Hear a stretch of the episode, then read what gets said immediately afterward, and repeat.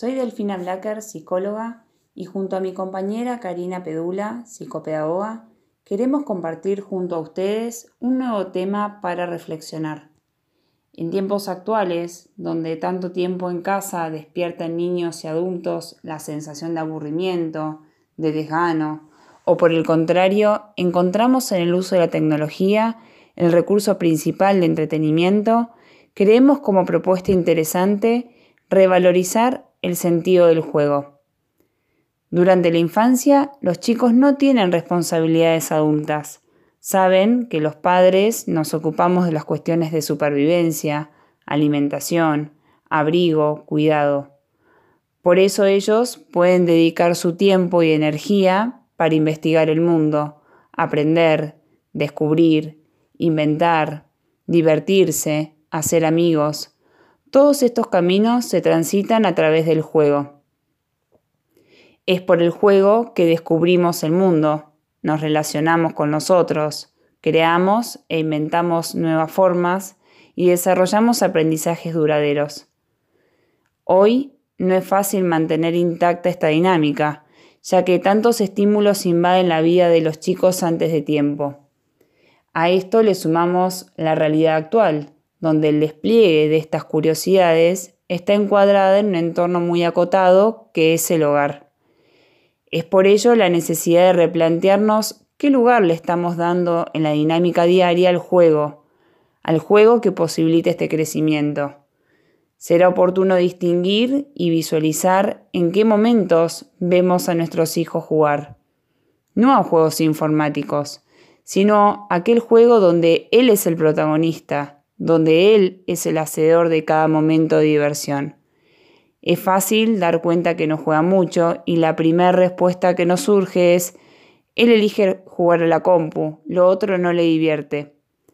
Acá lo importante es dar cuenta que no sabe jugar, que no está acostumbrado a proporcionarse momentos de juego, no está entrenado, está simplemente acostumbrado que desde lo externo esté todo organizado. Entonces lo prioritario pasa a ser todo lo que se está perdiendo al no jugar creativamente. Cuando el periodo de la infancia no dura lo suficiente, uno anhela toda la vida esa infancia perdida y probablemente intenta recuperarla de alguna manera. La sensación de una infancia corta tiene que ver con convivencias escasamente ricas en juego, escasas en exploración sin un fin en sí mismo, solo por la diversión. Es ahí el momento donde el aburrimiento produce un con qué divertirse, pero para esto el entorno debe ser facilitador para que estos momentos se generen. Para profundizar sobre la real importancia del juego, citamos a Winnicott, quien define el juego como una serie de actividades voluntarias que, divierten y se ejecutan sin razón u objetivo específico, alguno distinto al de distraerse y pasar un rato agradable. Pero nosotras a esto le agregamos que los juegos no son solo para divertirse, son indispensables para construir el pensamiento, la individualidad, la autonomía y para la socialización. A través del juego se elaboran situaciones de la vida. Las verbalizaciones que hacen parte del juego nos dan información del pensamiento de los chicos. Es así que no solo podemos entender las emociones que viven, sino también hacer las intervenciones que ayuden a elaborar esas situaciones que surgen. Así un niño puede jugar a que se ve con sus amigos en el cole. En este contexto, esto puede abrir una puerta a trabajar desde el juego cómo se está sintiendo con la ausencia de estos momentos. En ocasiones, simplemente liberar los pensamientos que pueden no estar en la conciencia, pero que el hecho de hacerlos presentes ya genere un efecto positivo. En otros momentos podemos encontrar soluciones concretas. El juego construye individualidad, a través de las distintas situaciones que se plantean, el niño se reconoce, se descubre, reconoce sus debilidades, sus posibilidades, se posiciona frente a los demás, se impone o se deja llevar, se desdibuja en el todo o por el contrario muestra superioridad y no logra dar espacio a los demás.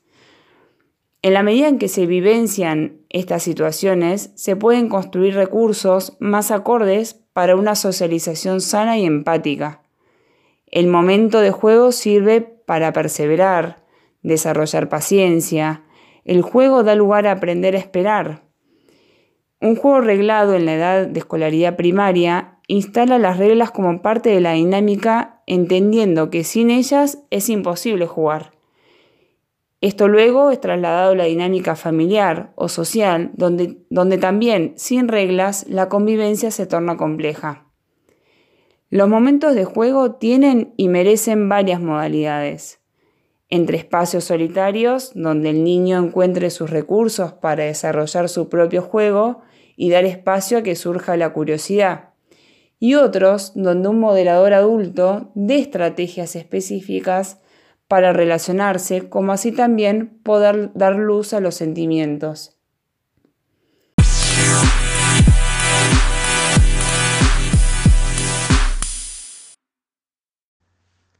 El juguete cumple un papel clave en estos procesos de maduración, dado que colabora en el aprendizaje de la relación causa y efecto. Si empujo el camión, se mueve y el cálculo de probabilidades mediante el ensayo de error, si quiero que el camión llegue hasta la mesa, debo empujar más fuerte.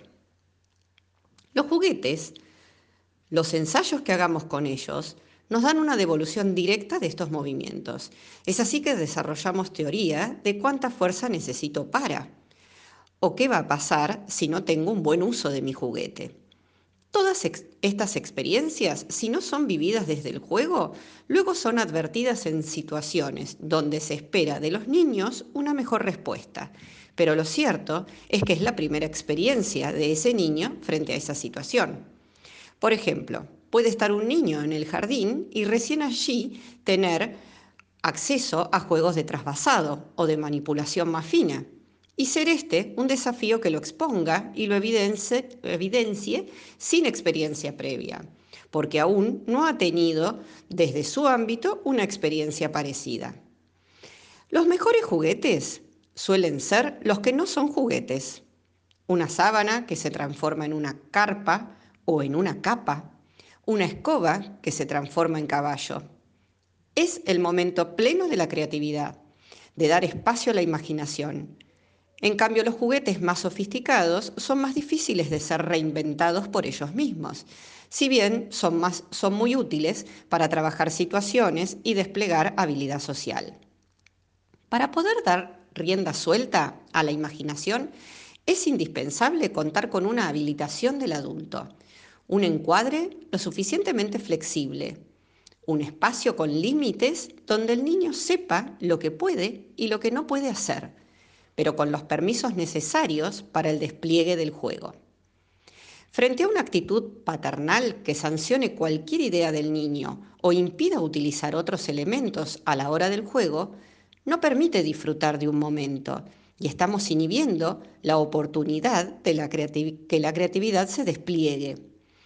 Esto no implica dejar libertades totales y permitir que un niño tome un riesgo innecesario. Por ejemplo, treparse por los sillones por estar jugando a Tarzán.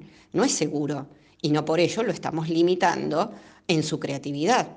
Los límites no impiden el juego, lo organizan.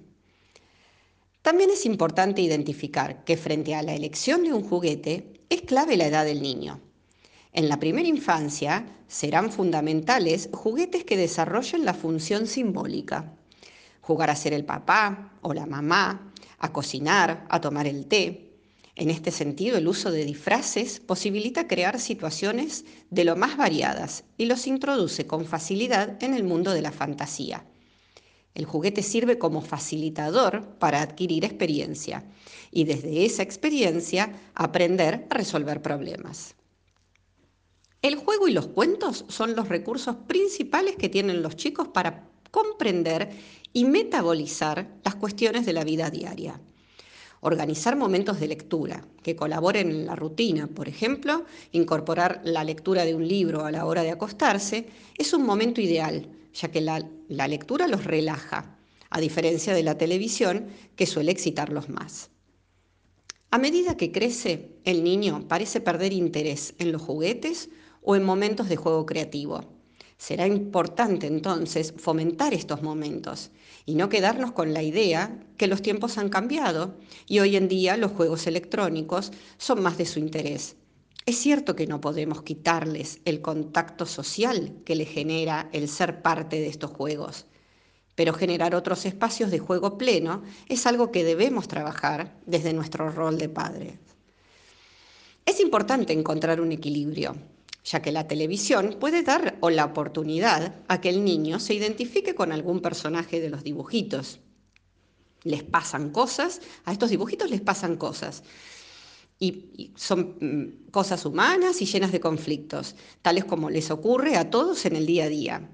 A partir de estos personajes, los chicos pueden verlas a la, a la distancia, la situación, lo que les permite tolerarlas y comprenderlas hasta asumirlas como partes de sí mismos.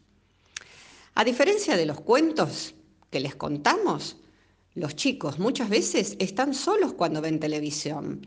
Falta la interacción humana. Ahí es donde hay que hacer una intervención, si no hay un adulto que modere las, ansiedades, un adulto que los calme si hay alguna escena que los atemoriza, contrariamente a lo que ocurre en el juego, que en ese momento queda inhibida la acción indispensable para procesar lo visto o lo vivido.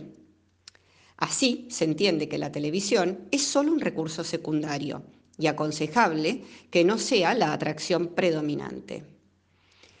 Somos como padres responsables de las experiencias que viven nuestros hijos, por lo que es parte de lo que les brindamos privilegiar el juego como lo hacemos con la alimentación sana o los hábitos saludables.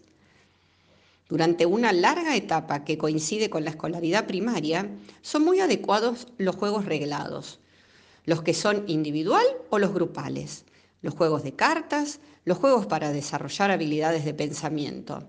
En todos ellos se ponen en juego las habilidades sociales y es posible trabajar y asumir tiempos de espera, tiempos diferentes de respuesta de cada uno de los que están jugando. Esto habilita a tener la tolerancia como parte de la convivencia y a la paciencia como estrategia social. Como dijimos, es tanto lo que abarca el juego en la niñez que queremos continuar ampliando este tema por lo que en nuestra próxima entrega les brindaremos más elementos para que siendo nosotros los responsables de la educación de nuestros hijos, demos al juego el lugar y el valor que merece en la vida de ellos. Un niño que juega es un niño feliz y eso está en nuestras manos.